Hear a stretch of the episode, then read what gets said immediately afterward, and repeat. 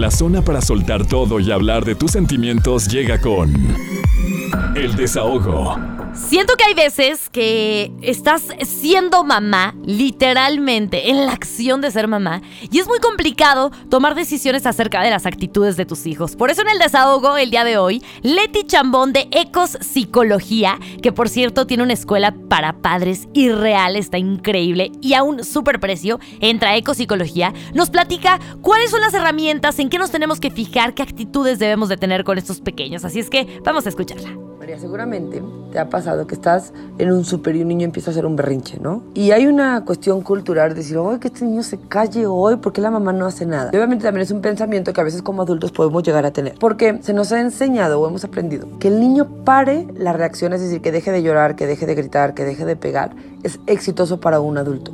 El tema aquí es que tenemos como habilidades el ignorar, el berrinche, el querer distraerlo, el castigar, el mandarlo al rincón, el pegar o el, el el prohibirle cosas, ¿no? El rescatar es decir, hacer algo para que deje de estar aburrido o porque alguien no lo invitó, o el minimizar, el decir, ya no es para tanto, con tal de que se calle.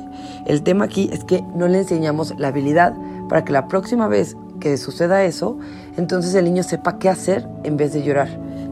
Y ese es el objetivo, enseñarle habilidades a los niños para que tengan un recurso diferente al berrinche.